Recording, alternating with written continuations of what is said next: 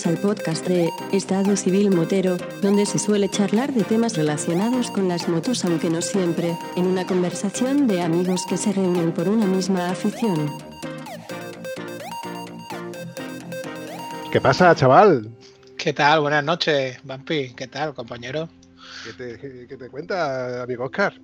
Pues aquí una noche eh, de charla y coloquio a la que estoy gratamente agradecido eh, tu invitación y te traigo una sorpresa hoy de otro compi que podemos hacerle preguntas de todo tipo que se ha prestado y esperemos que, nos las resuelva con, con esa profesionalidad que él tiene. ¿Puedo dar por hecho que tú la has engañado o que se ha dejado engañar? Bueno, él no, no me ha costado trabajo. Vamos a dejarlo en que no me ha costado trabajo. Lo he engañado, pero, pero, pero ha sido un buen. se ha dejado, podríamos decir. Entonces se eh, supone que, es buen amigo tuyo. Si se ha dejado, tiene que ser buen amigo tuyo. Yo creo que, sí. Yo creo que me aprecia mm, bastante y yo a él mucho más. Yo a él mucho más porque el trato que he recibido por parte suya ha sido exquisita siempre. Eh, para mí para los míos, ¿eh? Siempre mm, la gente que ha colaborado y comparte con nosotros en el grupo 800GS eh, ha sido un trato exquisito por parte de, todos los que ha tratado con él. Y bueno, no, no tardo más y presento a mi compañero y amigo Ale, Alejandro, y, espero que se sienta cómodo en un, ratito de charla contigo. Bueno, pues muchas gracias por invitarme, Oscar, Vampi. Vamos a intentar de responder las, preguntas que me hagáis con la mayor profesionalidad y, nada, a ver qué, sorpresita me, tenéis preparada. Nah, no te preocupes, yo te, garantizo de que te va a doler menos que lo del confinamiento. Eso es así, compadre. Eso sigue siendo eso, Eso es un buen tema a sacar. Por cierto, eh, bueno, ubicándonos, yo sigo estando en mi Huelva capital, vosotros seguís estando en Alaurín de la Torre, si mal no me equivoco. Eh, sí, nuestra sede está ubicada en Alaurín de la Torre, ahí llevamos ya pues más de 60 años con el tema de las motos. Eh, en este caso, bueno, yo trabajo en Motos Garrido, por, si alguno no me conoce, y nada, me dedico al tema de recambio, accesorios, boutique, eh, venta de moto, un poco a todo. Interesante. Hace poco, hace poco estuvimos, que fue cuando conocí verticalmente, personalmente, por fin a Oscar y nos acercamos a, la tienda. Yo a la, tienda nueva, o este nuevo taller que tenéis, bueno, taller, almacén, de aquellos gigantescos, no había ido todavía. Yo recuerdo de haber ido a otra que estaba, no sabría ubicarme, porque yo en la Lorena de la Torre sí es verdad que tengo familia. Un par de veces me, he acercado, pero era otra tienda que teníais, eh, en un lado estaba la tienda y enfrente tenía un outlet, ¿puede ser? Sí, sí. Eh, hace unos siete años teníamos un outlet, teníamos un edificio que era, nosotros le llamamos la New Boutique porque era como la novedad de, esa época y bueno, ahí teníamos, digamos, lo que era nuestra empresa. Lo que era ese edificio era la, casa de mi abuelo, que, bueno, con el tiempo pues se cayó abajo y tal y un poco en homenaje a mi abuelo pues la familia decidió hacer ese negocio un poco por él, porque al final era como la ilusión de su vida, tener allí un edificio todo dedicado a motos. Interesante. Entonces, aproximadamente, ¿desde qué año, en qué año aproximadamente comienza eh, la tienda de motos Garrido? Pues la andadura es, bueno, lo que es el principio es, los 60, ¿sabes? lo, lo inicia mi abuelo, mi abuelo era mecánico era mecánico no de moto, sino de todo, porque no había ningún taller en el pueblo. Si, venía un camión o venía una moto o venía una bici, pues pegaban a Casa Antonio, que, estaba justo al lado de la torre. Y él prácticamente trabajaba las 24 horas del día, los 7 días de la semana. Y bueno, poco a poco pudo ir montando un pequeño taller en, en su misma casa. Luego, pues, pues la familia ya empezó a crecer, nacieron mis tías y bueno, mi padre, y, mi padre pues sí que empezó a gustarle un poco el mundo de las motos. Empezó a ayudarlo en sus ratos libres porque veía que era una manera pues de contribuir pues, a la economía familiar y, también pues para ganarse un dinerillo. Y bueno, pues vio que poco a poco le iba gustando, le iba gustando. Tuvo que tomar la decisión porque bueno, estudió hasta bachiller y ya cuando iba a empezar digamos a, a la universidad pues tuvo un poco que decidir si tiraba por, por magisterio, que era un poco la vocación que él tenía, y también un poco haciéndole caso a mi abuela, que, que tenía, le, metía, le inculcaba un poco la idea de que ese maestro estaba bien visto y tal, pero a él lo que le gustaba eran las motos. Entonces el primer año de, carrera, pues decidió dejar magisterio y dedicarse a fondo con, con las motos.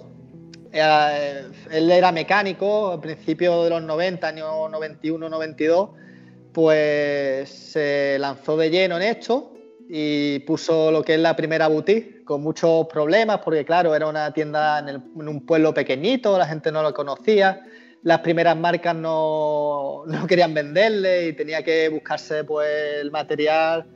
Ya te digo, e, en, esa época pues había tiendas míticas de Málaga como Lanzá y tal que tenía que ir a comprar allí porque no las primeras marcas, Dainé y, bueno, las marcas primeras Arai, Shoei, Bell, que eran marcas un poco las marcas premium de ahora y, bueno, de, ahora y de antes también. No, no, no nos no vendían material y bueno, poquito a poco pues fue haciendo sus nombres, Luego ya, conforme pasaron los años, empezaron un poco a venderle más, viendo que, era una empresa que empezaba a funcionar. Con el tiempo hicieron una ampliación.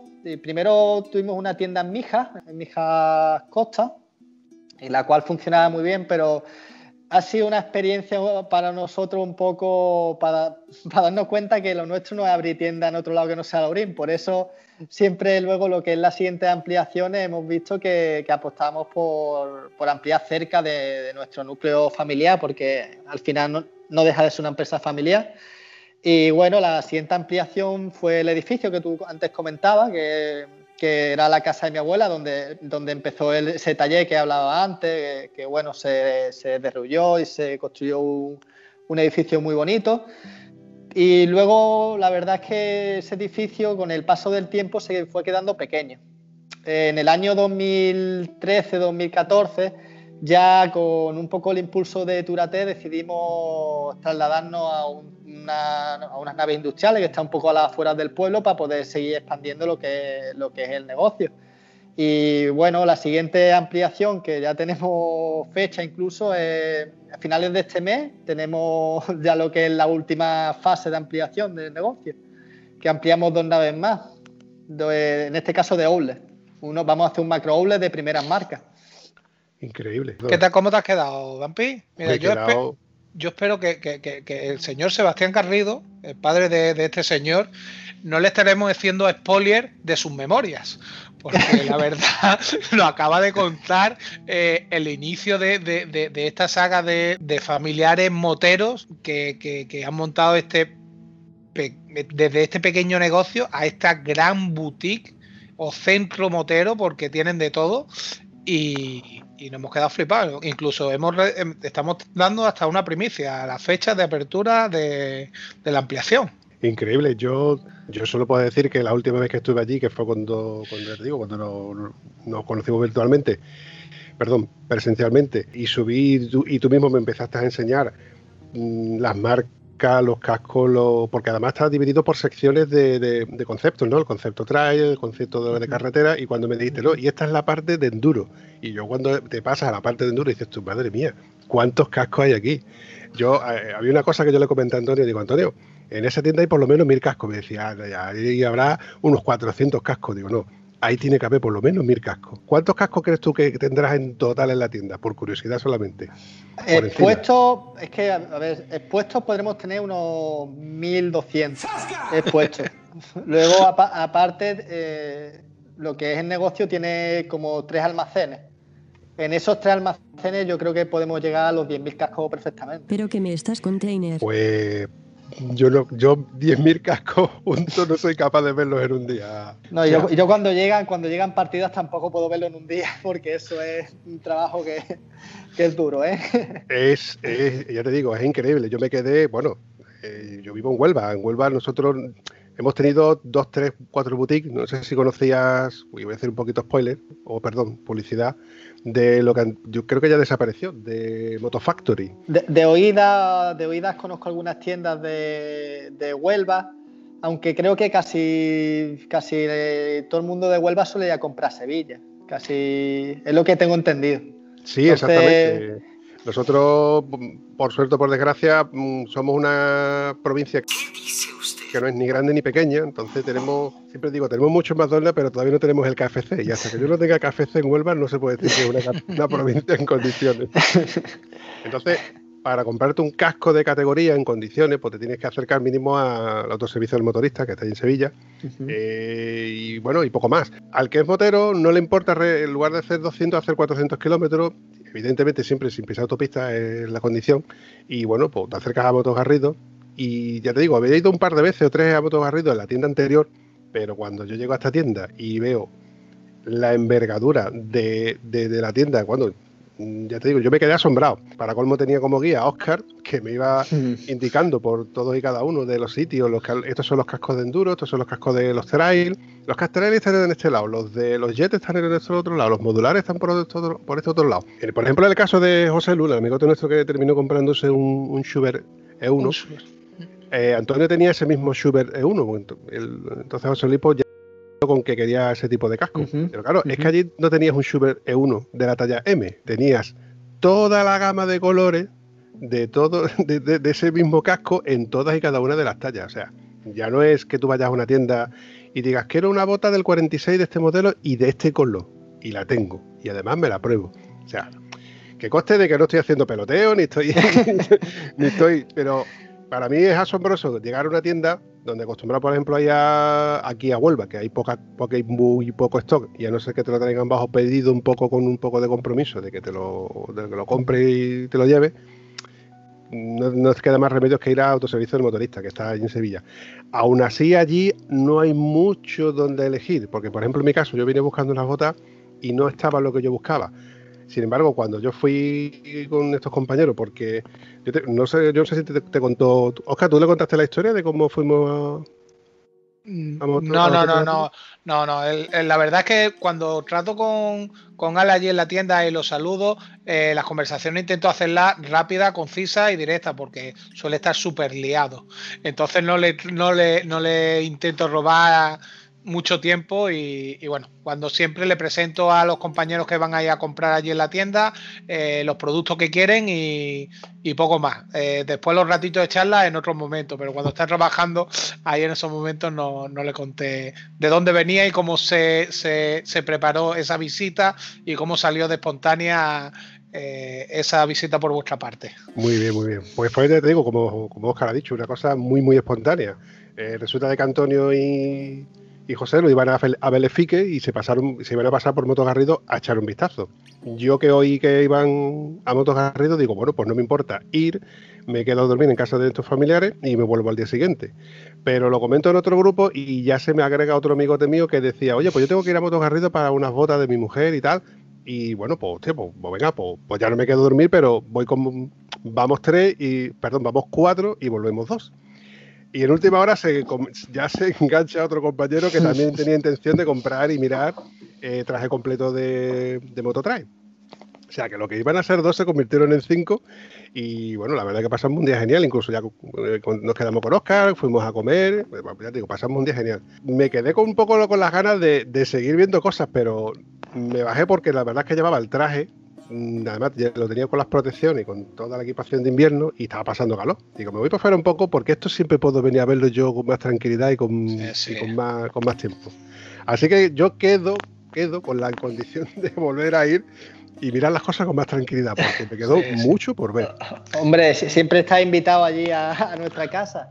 Es más, mm, un poco el concepto, eh, yéndome un poquito para lo que estaba explicando hace unos, unos minutillos, eh, el concepto que un poco tratamos de transmitir es que una tienda tiene que tener cosas, ¿sabes?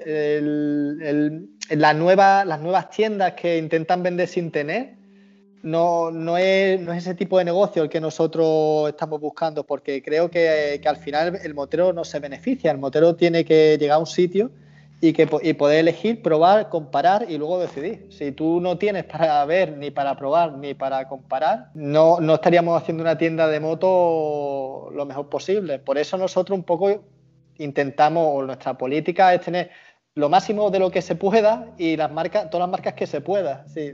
Y nosotros hemos llegado a tener una cosa que no, que no existe en el mundo, que es tener Bundeslicht y Turatel en la misma tienda. Eso no existe. Cierto. Eso no existe. Eso ha sido peleas con Munderley y peleas con Turate para hacerle entender ese concepto que, al final es nuestro modelo de negocio, ¿no? El, el, querer aunar todo en un centro. Que tú si buscas una bota la tengas, que si buscas un guante lo tengas, y si buscas una pieza para tu moto lo tengas, que si quieres cambiar un neumático puedas. Y, no tengas que complicarte la vida o, hacer tantos kilómetros como a lo mejor es tu caso de, de ir de Huelva a Sevilla para poder probarte un casco. Intentamos eso se junta una serie de factores, lo que yo veo ahí en Moto Garrido, que se está convirtiendo en un punto de peregrinación para moteros. O sea, el que no ha ido a Moto Garrido, el que viene a pisar Andalucía, siempre se busca una excusa, no solamente por conducir o transitar por las montañas de Málaga, que hay muchas rutas muy buenas, sino también por ir a visitar a Motogarrido. O sea, eh, es una excusa mutua. O sea, voy a visitar Málaga y de, ya de camino voy a Motogarrido o voy a Motogarrido ya que vamos allí, vamos a visitar Málaga. Ya están casi al mismo nivel. Y lo, y, lo bueno es que hay mucha gente que desgraciadamente o suelen coger y buscar mucho en internet. Hoy en día, eh, en pleno en pleno boom de internet, pleno boom de, compras por internet, eh, mucha gente busca el precio más barato y dicen, ¿dónde voy a probarme esto? Quiero tocarlo, quiero ver la calidad, quiero que me asesoren. Y mucha gente van a la tienda para probarse un equipo, para probarse unas botas y después buscarlo en internet. Pero cuando es su sorpresa que los precios tan competitivos que tiene, al final se la terminan llevando. Dice, ¿para qué me voy a, ir a comprarlo en internet si lo tengo aquí al mismo precio? Me están tratando, me están dando una garantía en una tienda física, al final casi todos que van con una intención se terminan llevando el material puesto y rodando desde la tienda. Y, bueno, es lo interesante de esa tienda, es la cantidad de stock que tiene y la posibilidad es llevártelo en la misma, en la misma ruta cuando vuelves de vuelta a casa. La verdad, Oscar, es que le has helado perfecto a lo que te iba a comentar, porque es que se me ha venido a la mente eh, eh, Antonio mm, iba acompañando a José Lu para que se comprara o para que mirara casco. Y resulta de que cuando él vio su casco eh, al lado del casco nuevo y su visera tenía bastante bastante deteriorada, yo diría que poco, es poco decir, más bien parecía que venía de la guerra, me decía que el, desembarco de Normandía lo había hecho él mismo con ese casco. Que yo sepa, ha ido a Normandía con ese casco. Y claro, le preguntó a una chica que estaba por allí, oye, eh, ¿cuánto sale una visera de este casco? Espérate, que voy a mirarla. No, la visera no, la pantalla transparente. Espérate un segundito que te la traigo, la probamos. Y me asombró que la chica, y con esto va a ser un poco, un poco, un poco peloteo, pero me asombró la facilidad con la que con la chica, sin mirar el casco prácticamente, a la misma vez que le estaba hablando con Antonio, le quitan los seguros a la visera para que la visera se levante, sin mirarlo solamente tocándolo, quita la pantalla y luego pone la pantalla encima del mostrador en el protector que tenía, apoya el antebrazo para dejar el, antebrazo plano, para quitarle el pinlock y le pone al, casco detrás una visera nueva donde lo pone en el casco y bueno, Antonio se queda flipado como queda el casco con la visera nueva, con la pantalla nueva, perdón. Es que confundo los, los, dos conceptos. Yo me quedé también tan asombrado con la facilidad con la que, que esta chica hizo esto que yo le dije a la chica, digo, tú no has esto, tú esto no lo has hecho la primera vez, que no? hombre, con propiedad. Ya has desmontado unos cuantos de casco. La verdad es que sí, que yo ya he desmontado unos cuantos de casco. Y curiosamente le pregunto, ¿tú cómo te llamas? Y dice, me llamo Cristina. Digo, pues que sepas que a partir de ahora te voy a nombrar en cada uno de, en todo y cada uno de los podcasts que coincida de que hablemos de casco. mira tú por dónde casualmente estoy hablando con el jefe. Pues mira, antes de eh, ¿cuándo fue? El lunes. El lunes fui a hacer allí una revisión a la moto que tenía pendiente de cambiarle las cubiertas. Y fue a entrar y le estaba pagando, estaba con Ale allí a la hora de pagar. Y, pas, y, y esta chica, Pilar era, Pilar, es la hermana de Cristina. Cristina, Cristina. Me dice, vino y me saludó y me dice que has venido de Huelva porque ya me relacionaba a mí con vosotros. y, me, mandó un saludo para vosotros. Precisamente. A, cuenta del tema de las viseras, le conto una pequeña anécdota. Nosotros tenemos unas competiciones internas sobre a ver quién es capaz de cambiar el mayor número de viseras y en el menor tiempo. ¿Sabes? Hay incluso récord por modelo, hay cositas de estas para, para, lo que es un pequeño juego. Sí, no, el tema de las pantallas es que es muy típico, Yo me, acuerdo de, tener competiciones de tener mejor una Geo, una Arai y un Choi. tener las pantallas y venga, a ver si eres capaz de cambiar las 3 menos de 10 segundos, cosas así, y, hacerlo. De eso, vaya, sobre todo en los medios días de los sábados y a lo mejor cuando por la noche no viene mucha gente, em, hacemos a lo mejor un tutorial de vamos a probar este casco y luego pues, pues como hay cascos de prueba para aprender y tal, pues empezamos a hacer inventos con las viseras. Se nota, se nota que la gente que está allí no es solamente que esté instruida o esté formada para realizar una venta, sino eh, tanto en los materiales como en el equipamiento, como en los accesorios. Y, eso es lo que gusta, que cuando tú vas a una boutique o una tienda y te encuentras ese número de personal que hay allí, que el otro día te pregunté y me dijiste que erais 30, ¿no? 30, personas ¿eh? en una tienda, ¿eh? que estamos hablando de, un número importante eh, de personal. Todo el mundo formado y con la mayoría con más de 10, más, más, de, 10 o 15 años, ¿no? De, la, la, media allí son 10 años. El, que más, vaya, el que más lleva, lleva 26 pero vaya, la media son 10 años. De las chicas de la boutique es raro la que no lleve 7, 8 años allí. La verdad que es, vaya, solemos tener un personal que al final dura bastante con nosotros. Tú eres nuevo, ¿no? Eso, eso es lo que ocurre, que va uno con un concepto de comprarse una pieza en internet, creyendo que te va a salir algo más barato, creyendo que te va a salir cogiendo la ganga de tu vida, y llega allí simplemente con la intención de probar algo, verlo, tocarlo, ver qué talla es la que tú utilizas y te das cuenta cuando empiezas a tratar tanto con el personaje o con alguno de los responsables, como puede ser Alejandro o Sebastián, si está por allí, te termina llevando al final el equipamiento. Como lleve el, dinero o lleve la tarjeta con crédito, dices tú, no me molesto en buscar en internet. Si aquí lo tengo más o menos prácticamente a los, estos precios competitivos y con esta calidad Mm, que me dan de la tranquilidad con respecto a la garantía. Bueno, eh, hablando un poco de eso, nosotros que tenemos una política que es la política del precio mínimo. Nosotros revisamos los precios prácticamente a diario de muchos de los productos que más rotación tiene. Es decir, si en un momento dado dices, mira, es que esto lo he visto en otro lado y, es cierto que está en ese lado, nosotros te mejoramos incluso, incluso el precio si lo, lo tuviéramos más caro. Así que, eh, a diferencia de precio, Mm, no compras, compras a lo mejor por otra cosa, porque te cae mejor otra tienda o porque la otra tienda tiene el producto y nosotros no, o por otra cosa, pero el precio no es un diferencial en este caso. Además hay que volver a reseñar de que vosotros tenéis una zona que se llama Outlet, donde se suele encontrar eh, gangas, ofertas, que es el sitio donde el tieso suele ir allí con las manos abiertas como diciendo, a ver qué encuentro. Bueno, a ver, eh, ahí compras todo tipo de personas y bueno, en el caso de, del la verdad es que yo siempre recomiendo lo siguiente, empieza por el Oule porque siempre te encuentras la, típica chaqueta que ha venido tres, que, merece mucho la pena y que has tenido la suerte de verla, probártela y cuadrarte el precio y, hacer una buena compra.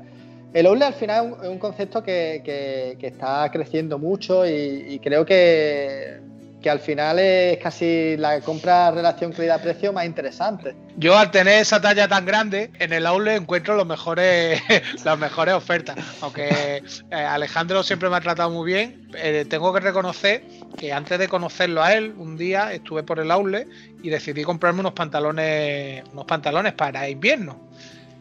Y bueno, es más, son los pantalones que utilizo de invierno. Me compré unos pantalones Evo de precio PVP 400 pavos, que se dice rápido, y, lo, y, lo, y lo saqué sin, sin descuento especial ni nada. También por mi talla, porque era una talla bastante grande, que es lo que eh, trato de sacar a relucir, que encuentro en el Oule esas tallas grandes que no se llevan eh, a veces la gente, en 150 euros. Un pantalón Evo de cuatro capas Gore-Tex. Eh, que, bueno, estoy más contento que, que, un niño de Reyes. Eh, encontrar eh, eh, esa oferta que. Por eso digo que siempre que voy, aunque tengo ya de todo en el equipo, siempre paso por allí a ver qué es lo que me puedo encontrar. ese tipo de tiendas para para el hombre es peligrosa. Es como el, el Bricomar, el Héroe Merlín, son chucherías, una detrás de otra. Alejandro, eh, una cosita que como acabo de escuchar a, Oscar comentar de que ha ido con la moto a llevarla al taller. O sea, ya no solamente una motita, también tenéis eh, servicio de, taller. ¿Qué, tipo de, de, cosas soléis hacer en el taller? ¿Ruedas? ¿Cambio? Pues bueno, nosotros hacemos prácticamente de todo, mecánica rápida, seguro, eh, de todo, pintura, montaje de accesorios. La verdad es que el taller nuestro prácticamente hace de todo, desde abrir un motor hasta ponerte la última pieza de bundle, de Turate, de pseudo que venga, o baúles, escapes. La verdad es que prácticamente trabajamos todo, todo lo que se puede hacer en un taller. Increíble, vamos, que vosotros prácticamente es un multiservicio. No solamente me puedo comprar una pantalla Turate, sino que además me la instaláis. Sí.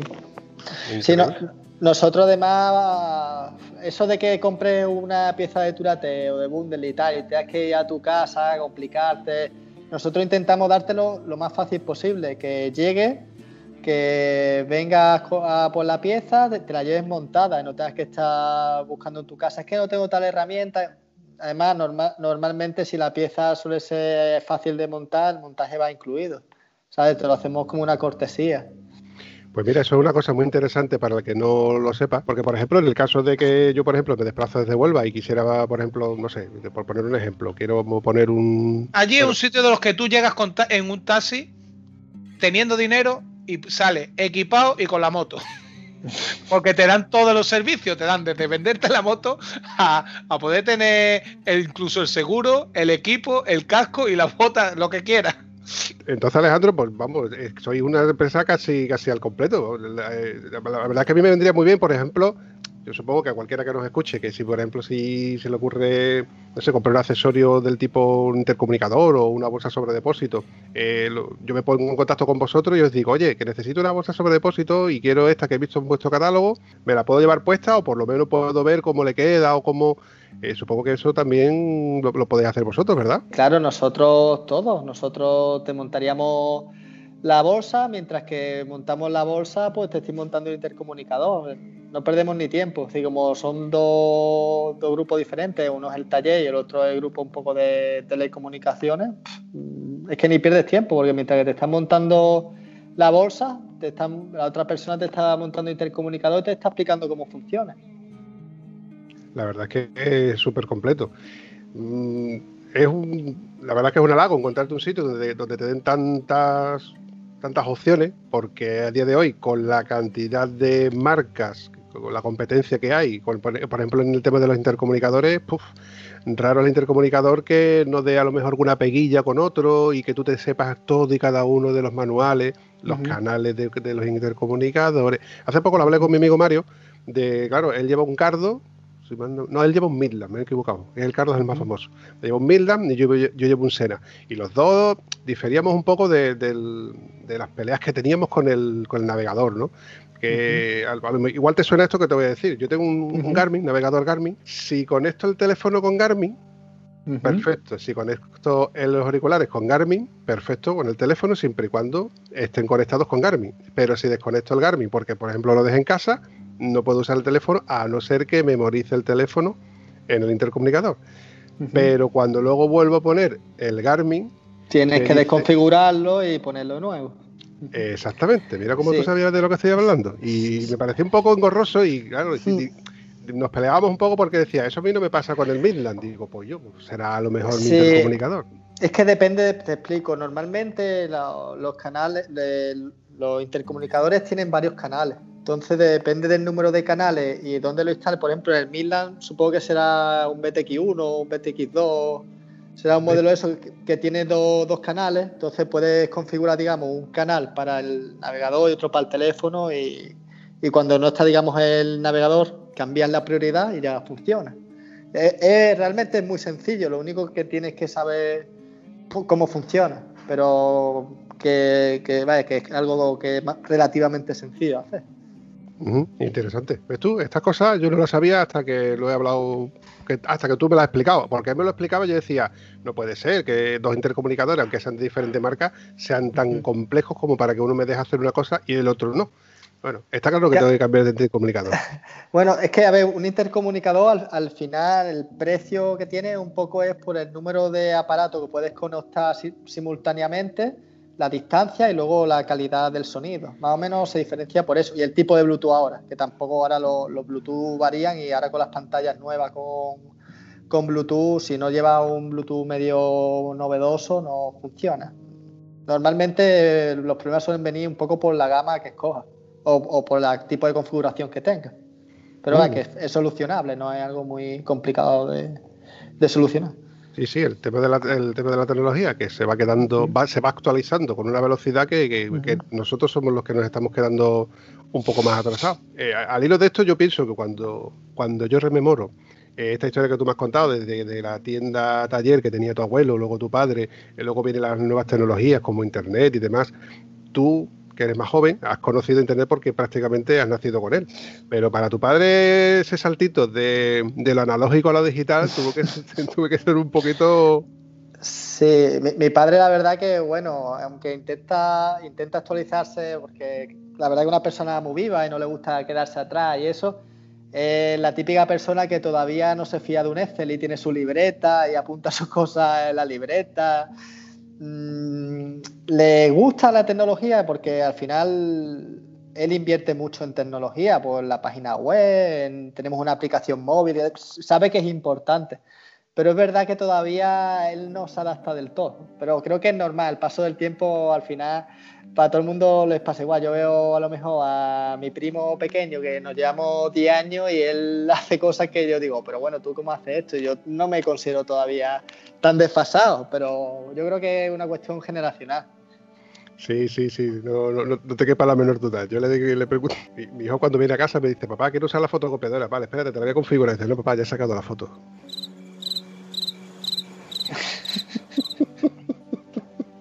Son cosas que, que son, vamos, ya digo, la tecnología para nosotros, bueno, y yo creo que estoy en el punto exacto en el cual yo entiendo algo más de ciertos parámetros de tecnología y demás. Bueno, pues con el buen hecho de echar para adelante un podcast, con la edición y todo, ya te, ya te puedes hacer una idea. Claro. Pero para ellos es mucho más fácil, ellos navegan con una facilidad que, bueno, han nacido con ello. Entonces, volviendo, volviendo un poco a. que, voy siempre dispersando de, con, con mi historia. Que en definitiva para tu padre el decir internet, ¿eso qué es? Y luego decir una página web, ¿eso para qué sirve? Si eso no me hace falta. Y ya cuando vas descubriendo que la tecnología te va facilitando la vida y te va dando cosas que dices tú, hostia, yo antes con esto podía vivir, pero ahora que lo tengo, como dice mi amigo Luis del podcast de Motos y más, tú dame que yo ya yo. ahora con estas nuevas motos que dices tú, hostia, ya tiene integrado el manos libres, ya tiene integrado eh, un botón de emergencia que en caso de que yo me caiga, a ver, que son cositas que hay que pagarlas, que son accesorios que dices tú, yo con esto podía vivir antes, pero una vez que lo tengo, tú dame que yo ya yo.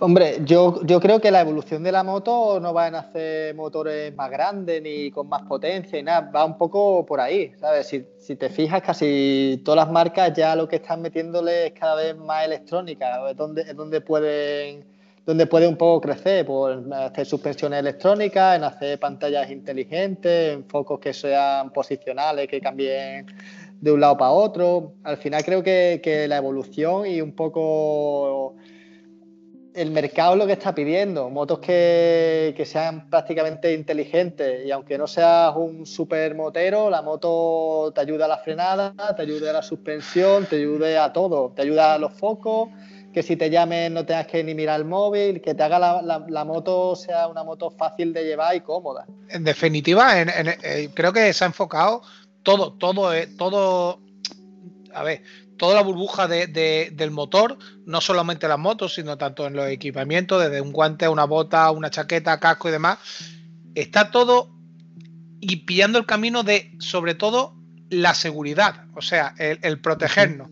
La tecnología va eh, en el confort, yo creo que son dos ramas, que una es el confort y la seguridad, porque eh, las suspensiones no es para ir haciendo más el loco, a menos que nos vayamos a, hacer, a cosas extremas, cosas extremas, pero es entrar mejor en curva. Eh, una, en la frenada, pues una frenada inteligente donde van ya las programaciones, donde la pinza te va haciendo el recorrido y, eres capaz de, sentirte más seguro. Los neumáticos, los neumáticos, pues un agarre. Bueno, ya en el equipamiento, el boom, ahora eh, eh, es una carrera, a ver quién saca el, un airbag más cómodo, más pequeño, que reaccione mejor y, sea... Mm. Yo creo que por ahí es donde está ahora el mundo de la moto, ¿no? En el confort y la seguridad. Mm. Sacando el tema del, del airbag, es verdad que lo que tú dices, ahora mismo casi todas las marcas están apostando por hacer airbag propio o apoyándose, digamos, en, marcas que hacen airbag, eh, desarrollar el suyo. Estamos viendo ahora mismo la carrera de los airbags de Dainese con los de Alpine Star, con los de Emotion que hacen muchísimos tipos de airbags y un poco contra los airbags de toda la vida, ¿no? Los de Hitachi, Elite, que son mecánicos. Y es verdad que, ese mercado es el que se está abriendo ahora y es donde las marcas están poniendo toda la carne en el asador. Yo creo que ahí y también un poco con el tema de las chaquetas laminadas. Es donde veo que más evolución está habiendo en los últimos años. Porque Luego la verdad es que el tema del cuero y eso evoluciona, porque obviamente todo evoluciona, pero no se están viendo tantos cambios o tan, tan rápido como se está viendo en, eso, en ese campo. En el tema del airbag, es que de hace dos, tres años para acá sale un airbag, bueno, había airbag ya, digamos, electrónico, una activación electrónica que lo lleva haciendo Dainese tiempo, pero no, no es este nivel. Y estamos viendo que Dainese saca el suyo, que Inmotion con marcas con Ixon, Furiga, RST sacan los suyos, Alpinestar saca el suyo. Eh, estamos viendo que hay ahí una, carrera y, un posicionamiento a ver quién se reparte el pastel este de, la seguridad un poco electrónica, ¿no? Que es lo, lo que está quedando ahora, la seguridad un poco inteligente. Tú que conoces las marcas por dentro, hace unos años, ¿no, crees tú que primaba el diseño, los modelos, yo qué sé, en las motos la potencia, un estilo más agresivo y, ahora eh, lo que está primando en todas esas marcas de ropa, sobre todo, eh, es eso, la seguridad, el confort, eh, el, equipo en sí, la, la, calidad más que, más que el diseño. Hombre, yo tengo una teoría mi, teoría es que la gente que lleva moto, la media de edad ha subido y las características o un poco a lo que se enfoca la moto no es lo que se enfocaba hace 10 años. Y eso es lo que está haciendo que cambie el mercado. Estamos hablando que en 2006-2005 era el boom de la R, ¿no? Aquí nada más que se vendían SXR, CBR, ZX6, eran motos super hiperdeportivas ¿sabes? Que eran un poco enfocados al circuito, pero como no había radares, no había mucho miedo al tema de la velocidad y tal, pues, pues era lo que se vendía. El mercado estaba un poco demandando eso, lo que tú dices, pues las chaquetas más agresivas, que tenga las protecciones que se vean un poco más llamativas, pero no había tampoco una evolución a nivel técnico, ¿no? No, no había un airbag, que eso era impensable no había, no sé, mucho, por ejemplo, el tema este de la protección laminada, eso no, existía, los, mismos, mm, los mismos refuerzos tipo Armacor, Superfabric, que, que ahora llevan las chaquetas de gama alta, no se utilizaban tanto, el Risto, estamos hablando que antes de comprar una chaqueta y con que te quitara un poco el frío, tocaran los codos y fuera duro y fuera bonita, pues prácticamente ya estaba la venta hecha. Ahora el cliente suele ser un poquito te suele un poco buscar más la calidad, te suele preguntar más, a fondo qué lleva esta chaqueta, por qué es mejor que la otra, qué tipo de protección lleva, qué nivel es. Es normal, ¿sabes? La gente creo que un poco ha cogido conciencia de que una chaqueta es para proteger, tanto de una caída como del frío, del agua y tal, y, un poco pues, pues el mercado va ahí, va evolucionando, es verdad que va evolucionando más hacia la seguridad. Estoy totalmente de acuerdo.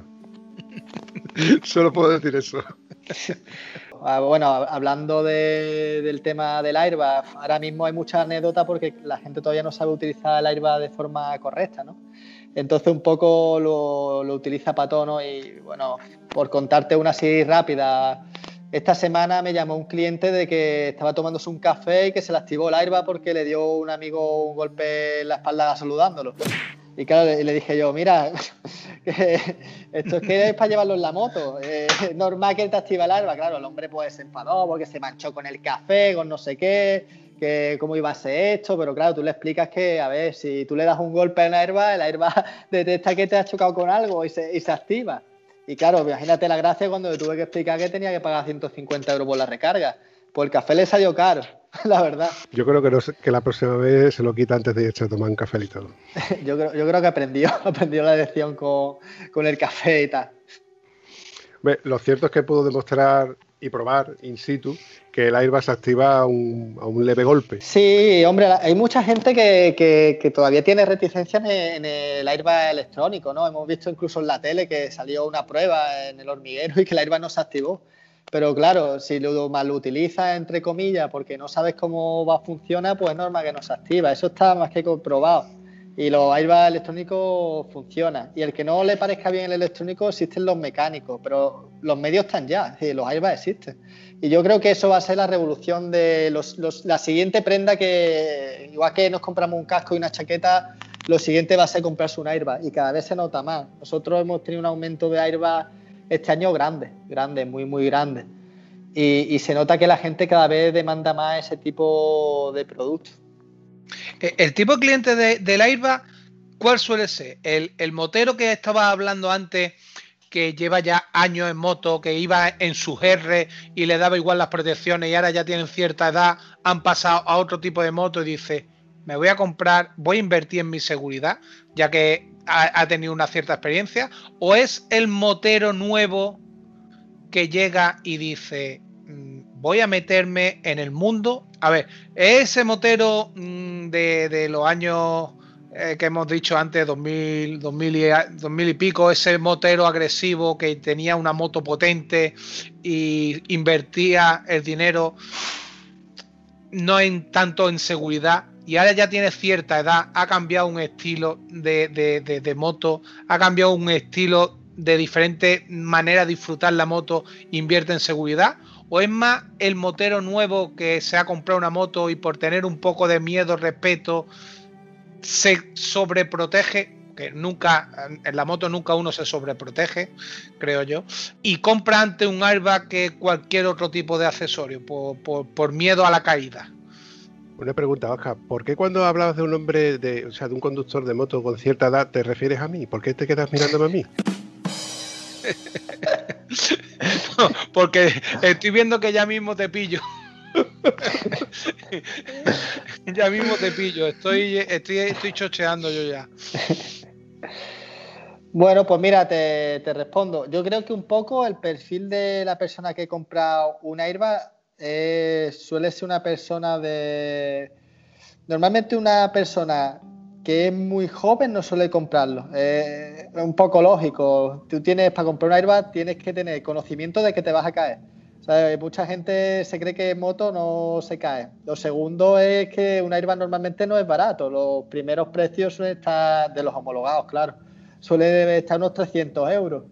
Y normalmente el cliente que lo suele comprar es el cliente que, que ha tenido moto toda la vida, la, ha dejado un tiempo y ahora se vuelve a enganchar al tema de la moto porque ha tenido hijos normalmente, los hijos son, un poco más mayores y ha vuelto un poco a comprarse una moto un poco más rutera para hacer kilómetros y, ve que, bueno, que no tiene las mismas facultades que antes y que necesita un poco de seguridad extra. Es, lo, el perfil que normalmente me compra a mí una airbag, aunque yo normalmente lo recomiendo, la airbag nunca está de más. Eso es un elemento que va a ser tan indispensable como un casco. Cuéntanos un poco qué, qué, ¿Qué sponsor, qué, a quién tenéis ustedes patrocinado o qué trabajo, qué labor habéis podido hecho hacer mm, en estos momentos tan duros que tenemos con una pandemia?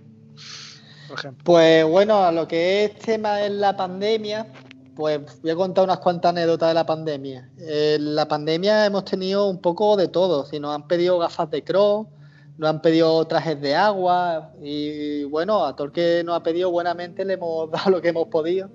Y es verdad que, que, sobre todo en la época de mayor boom del COVID y tal, había clientes nuestros, médicos, que, que se habían un poco agobiados porque no había EPI, no había nada y tal. Y, y le dábamos lo que buenamente podíamos. Teníamos una gafa de cross que le podíamos dar para que pudiera atender a esa gente que, necesitaba esa ayuda, pues lo hemos dado. Un traje de agua, que ya te digo, había momentos en los que no había EPI, había trajes de agua, pues Vamos a dar algún traje de agua a los que podamos. Eh, podemos intentar colaborar lo que, lo que hemos podido. Luego, en tema de lo que, lo que es ya el día a día y no es la pandemia, pues nosotros, a ver, colaboraciones hacemos prácticamente con casi todo el que nos lo pide. Concentraciones, ferias, algún piloto amateur. Dentro de nuestras posibilidades siempre intentamos dar lo máximo que podamos porque, claro, si la gente se molesta en hacer una concentración o se molesta en hacer algo, al final es para promocionar la moto y si nosotros somos la moto, pues tenemos que ayudar, está claro. Pues eso todo el mundo debería hacer igual. Eh, luego a nivel de pilotos y eso, principalmente nosotros hemos trabajado con Edgar Torrontera. No Pero que me estás container. Si lo conocéis, que es un piloto de freestyle y tal, que bueno, es amigo de la casa porque encima vive, vive al lado nuestra, vive a, a 200 metros, vaya, vive justo al lado de, de la tienda. Y siempre que, está por Alaurín, porque claro, este siempre está viajando, siempre está liado con su proyecto y su invento y tal, intentamos colaborar con lo que podemos. Es más o menos lo que, lo que la gente que, que ayudamos. Yo quiero una foto con el gato Ronteras, ¿eh? Bueno, pues se la, se la, hace encantado. El tío más, más majo no puede ser, ¿eh? Muy buena gente. Alejandro, te pillo la palabra y cuando coincidamos que yo vaya a la orilla de la torre, si es posible, le contacta con él para hacerme una foto con el gato. Porque... Si está en Málaga y no está saltando, porque vaya, siempre está encima de la moto y si no está entrenando, porque vaya, preparación física que hace. Sí es fuerte. El otro día me envió por WhatsApp lo que, lo que iba a hacer. Y dice, hazlo tú. digo, sí, hombre. Tiene, tiene ya 40 años. ¿eh? El tío está súper en forma. Y sí, tiene una, una, una, preparación física que la ve, bueno, un deportista de élite, el tío. Yo lo sigo desde chavalito y la verdad uh -huh. es que, uf, ya cuando me has dicho algo, cuando has dicho torrontera se me han puesto los pelos de punta. ya te has visto que te balbuceo, ¿no? Que, que, que, en fin, eh, en definitiva, no sé si se te ocurre alguna cosilla más, porque yo creo que esto bueno, nos quedan 5 o 10 minutos más para tampoco bueno, querer alargarlo mucho más. A ver qué se os ocurre. La, la, la, última pregunta, ya que has sacado el tema relucir este de, de, la pandemia, de los momentos que estamos viviendo, ¿cómo, cómo la, la, eh, la, familia Garrido, la familia Garrido habló en, en la boutique, la tienda, todos los, los trabajadores que estáis allí, eh, ¿cómo han logrado pasar estos confinamientos, este, este problema tan gordo que es para una tienda la falta de clientes. Eh, con 30 empleados que tenéis, con esa infraestructura tan grande, con la de gastos que puede haber en, en una tienda de esa infraestructura, eh, ¿cómo, cómo, ¿cómo lo estáis salvando? ¿Cómo lo estáis llevando? Pues vamos a ver, el tema de la pandemia, un poco, bueno, como a todos nos pilló un poco así de sobre si, sin esperárnoslo, no, esperamos, no nos esperábamos lo que no iban a confinar porque claro, tú lo empiezas a escuchar los días de antes y tal, que hay un virus y tal, pero como escuchas tantos virus y escuchas tantas enfermedades, nunca piensas que te va a afectar tanto, ¿no? Que te van a cerrar y tal. El, primer día que, que, nos cerraron la tienda, la verdad que fue muy duro, vaya. Yo recuerdo a mi, a mi familia destrozada, a los trabajadores destrozados, porque había mucha incertidumbre, no sabía qué iba a pasar. Al final, bueno, no, nosotros, gracias a Dios, como teníamos la, página web, podíamos abastecer a la página web y, bueno, estuvimos esos tres meses confinados, pero trabajando. En este caso, bueno, lo que es mi familia, trabajamos de lunes a sábado con normalidad. Mi padre en esa época le dio un boom de trabajar y trabajaba de lunes a domingo. Estuvo tres meses trabajando de lunes a domingo con el tema de la pandemia, sobre todo un poco por, por, por, el equipo que tenemos detrás, ¿no? Porque al final de la tienda depende no una familia, dependen 30. Y claro, una responsabilidad, ¿no? El, coger y en una época de tanta incertidumbre no, no, trabajar o no trabajar más, ¿sabes? Es un poco irresponsable, ¿no? Si, si tiene esa oportunidad por lo menos de trabajar la web, en esa época intentamos trabajar la web al máximo porque vimos que era la única manera de poder mantener a todo el equipo a la vuelta de, del confinamiento. La verdad que fueron momentos muy duros, pero bueno, eh, creo que todo el mundo en esta pandemia tenía momentos así. Esa misma pregunta, me has robado la pregunta, Oscar, no te lo permito. ¿eh? Perdona, perdona, no trato. Bueno, pero tú, como lo puedes editar, haz tú la pregunta, me quita a mí y la pone. No, no, pone no, la ya- contestación. Ya la has hecho tú, además la has hecho recurrentemente muy bien. Y yo me estoy dando cuenta que Alejandro tiene un don de palabra que me está dejando asombrado. ¿eh? Es vendedor, ¿eh? hay que recordar que es vendedor. Una, una preguntita, Alejandro, porque igual aquí- nosotros los estamos viendo, pero para quien no nos vea, ¿cuántos años tiene Alejandro? Pues yo ahora mismo tengo 30 años regular llevado. Yo no me, me veo con 30 años un poco más gastado de lo que me gustaría. A ver, bajo mi punto de vista eres un chaval y aún así te veo con una solvencia y con una profesionalidad que muy, muy poca gente la tendría con siendo eh, descendiente de una, de una familia. O sea, que no es un chaval que viene de la universidad, que viene con cierta formación o viene de la FP con cierta formación. Sí, es verdad que tú, como se dice aquí, las mamás desde chico. Pero que te veo con una soltura que, si lo llego a ver sabido, lo llamo a Oscar para que te haga de intermediario. Preséntanos al, al Alejandro. Al Alejandro, mm, no al Garrido, sino a conocerte a ti como, como, como persona. Como, ¿Qué hace, qué ha hecho, cómo ha llegado, cómo lo llevas? Bueno, a, ver, yo personalmente, es verdad lo que dices, que he mamado desde chico un poco la tienda porque, bueno, pues por circunstancias familiares, pues yo me quedaba con mi madre en la tienda y mi padre, entonces yo estaba todo el día en la tienda, ¿no? Y he crecido un poco en la tienda, entonces me, me es muy natural, ¿no? Hablar de cosas de moto, de estar en, este, en e- esta familia, ¿no? Que son los moteros. Eh, para mí es muy, muy natural hablar de moto, hablar de cosas que rodean las motos y tal. Aunque yo también a nivel personal tengo otras inquietudes. Yo estudié INEF, es decir, estudié, bueno, estudié CAF, que es Ciencia de Actividad Física del Deporte.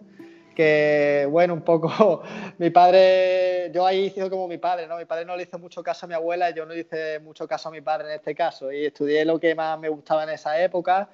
La verdad es que no, no me arrepiento para nada porque al final yo creo que tener una formación universitaria da igual un poco en lo que lo tengas porque al final son te da actitudes más que conocimientos, ¿no? Tú puedes estudiar lo que sea y al final lo que aprendes a, hacerla- a trabajar de una manera y hacer las cosas de una manera. Luego, lo que es a nivel personal, la verdad que siempre he tenido mucho, muchos de mis objetivos están relacionados con la tienda, ¿sabes? Un poco ahí me identifico con mi padre, que particularmente yo, por ejemplo, empecé con el tema de Turaté. eh, allí, el tema de Turaté me dio un poco mi padre esa rienda de llevarlo como yo quisiera y me dio esa confianza. Y, y bueno, la verdad es que, que estoy muy, muy agradecido a mi padre por dejarme demostrarle que, mira, que, que, que hemos empezado con Turate y una cosa que va bien y que, y que va funcionando y que hemos cogido otras marcas. Y, y la verdad que a nivel personal estoy muy lleno con, con esa evolución que he tenido profesional. ¿El deporte, el deporte ha sido importante para ti, para, para llegar donde estás y, y a ver, y, sé cómo eres en la competición? Bueno, eso es mi, mi otra vida. Mi, mi vida, yo aparte de lo que es el tema de las motos, mi pasión en la vida es hacer judo. Soy judoka, llevo haciendo judo de los cinco años. He competido en campeonatos de España, Copa de Europa, campeonatos de Andalucía, de, de todo. Y la verdad que, que, bueno, que eso es como, como lo más grande para mí, ¿no? Es como mi hobby. Incluso ya, fíjate si me gusta que tengo una casa, mi casa mide unos 60 metros cuadrados y tengo un gimnasio que es más grande que mi casa porque tengo el tatami ahí. Eh, he preferido tener una casa más pequeña para tener un gimnasio más grande. Es como una forma de vida que tengo y me, y me gusta bastante. Como para llevarse malamente contigo, pare. ¡Zas en toda la boca! El judo, el judo es deporte, ¿eh? en combate intentamos, intentamos que no, no, no, haya que utilizarlo en combate. Bueno, yo sí por, por si acaso no voy a pedir el libro de reclamación. eh, bueno, Ale, para ir finiquitando, mmm, ya hemos hablado de que Votos Garrido lo podemos encontrar en, las páginas, en su página web y tú has comentado que también tiene una aplicación. Sí, tenemos una aplicación móvil, la puedes encontrar en, en, Android y el sistema iOS, que bueno, se llama Motos Garrido, se busca y bueno, al final es la página web, pero más resumida, por si lo típico que hacemos todos, que vamos a dormir con el móvil en la mano, pues siempre puedes echar un vistazo antes de dormir. Pero yo lo hago cuando voy al cuarto baño. Sí. Yo lo hago en las dos, la verdad. Yo muchas veces me, me duermo con el móvil en la mano diciendo, madre mía, estamos enganchados con el móvil. ¿Tenéis Instagram o tenéis Twitter o tenéis...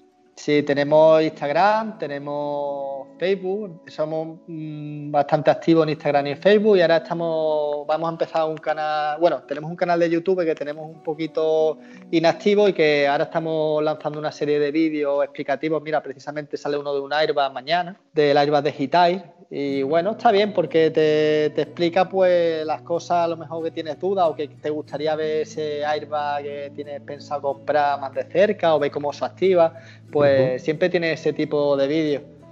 Oye, pues me has dado una idea. Si te hace falta, eh, eh, perdón, modelos de talla grande, ahí tienes a Oscar. Eh, Oscar, Oscar no es tan grande, ¿eh? tenemos clientes que hasta la 15XL, ¿eh? que ¡Wow! Eso, eso es impensable para mí. Sí, y talla- tallas incluso perimetrales. Sí, hay, hay incluso chaquetas que son tan grandes que son una talla de, de manga y una talla de torso un poco más, más grande. Sí, eso va a lo mejor perimetral 170 y es un diámetro, un perímetro de 170. Que, que son tallas muy, muy grandes ya. Increíble. Ves tú esas cosas, tú- si tú no me las comentas, yo no sabía ni siquiera que, que existían. Por eso Sí, sí, sí, la talla especial de moto está totalmente, totalmente, vaya, es algo ya habitual. ¿eh? Hay muchos moteros que tienen problemas de talla y que vienen a nosotros porque, porque saben que van a encontrar ropa. como, eh, como ya sé que tenéis Instagram, pues también te invito a que, a, que te asomes ¿eh? a la ventanita de Instagram en la parte en la que pone Estado Civil Motero. ¿eh? Ahí nos puedes, nos puedes encontrar. Vamos, tanto en Instagram como en Twitter. ¿eh? Eh, bueno, chaval, y tampoco, bueno, con esto ya yo creo que vamos a ir finiquitando para no hacer tampoco mucho más largos los episodios, porque eh, yo, entre otras cosas, me, yo, me gusta decir de que estos episodios son cometidos. Que se puede escuchar mientras que tú estás fregando, o mientras que estás limpiando el coche, o en este caso la moto. Una horita limpiando la moto y escuchando un podcast de Estado Civil Motero. Mola, ¿eh? Escucha, ¿Ha escuchado a Javier, a Javier de, moto, de la moto amarilla en el grupo de WhatsApp? Hoy, mientras preparaba la moto, dice, me he tragado dos capítulos de eh, Estado Motero. Hace poco hablé con un oyente en el cual me dijo que yo te, me he escuchado todos los episodios del tirón. Digo, ¿y todavía no has ido al manicomio? Ahora vas y lo cascas. Es que Te invito, Alejandro, a que escuches uno o dos episodios si eres capaz de escucharlos seguido, seguido. Ya te digo a ti que vas a terminar un poquito tarado, porque somos muy guasones, nos gusta mucho el cachondeo, como te habrás dado cuenta. En fin, lo llevamos en la sangre los andaluces, que somos así de saladitos. Lo dicho, chavales. Para mí ha sido un placer tener a Alejandro y la verdad que mm, me gustaría volver a tenerte por aquí otra vez. Con esto ya te, cojo los dedos.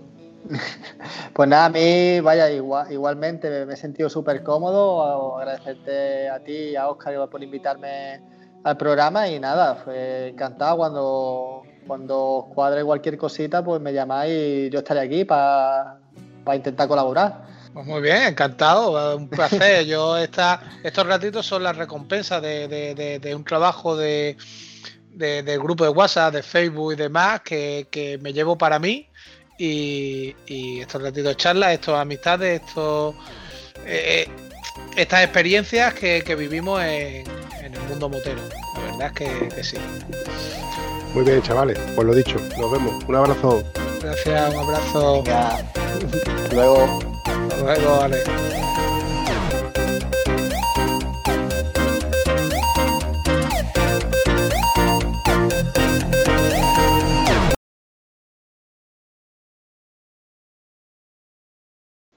¿Queréis que empecemos ya? Bueno, espérate. eh, Sí. espérate, vamos a cuéntale Adoló. cómo va. Adoló, Adoló. Cuéntale a Alejandro cómo va esto, de qué va esto y de qué Eh, tema vamos a tocar con él, con qué podríamos empezar. ¿Qué, qué tipo de anfitrión eres tú, Oscar? Si no le has Bueno, contado en qué va a consistir esto. No, lo, lo hemos metido aquí eh, sin, sin preparativo para que para, que- para que sea sorpresa, sea todo. Adoló, Bueno. Adoló.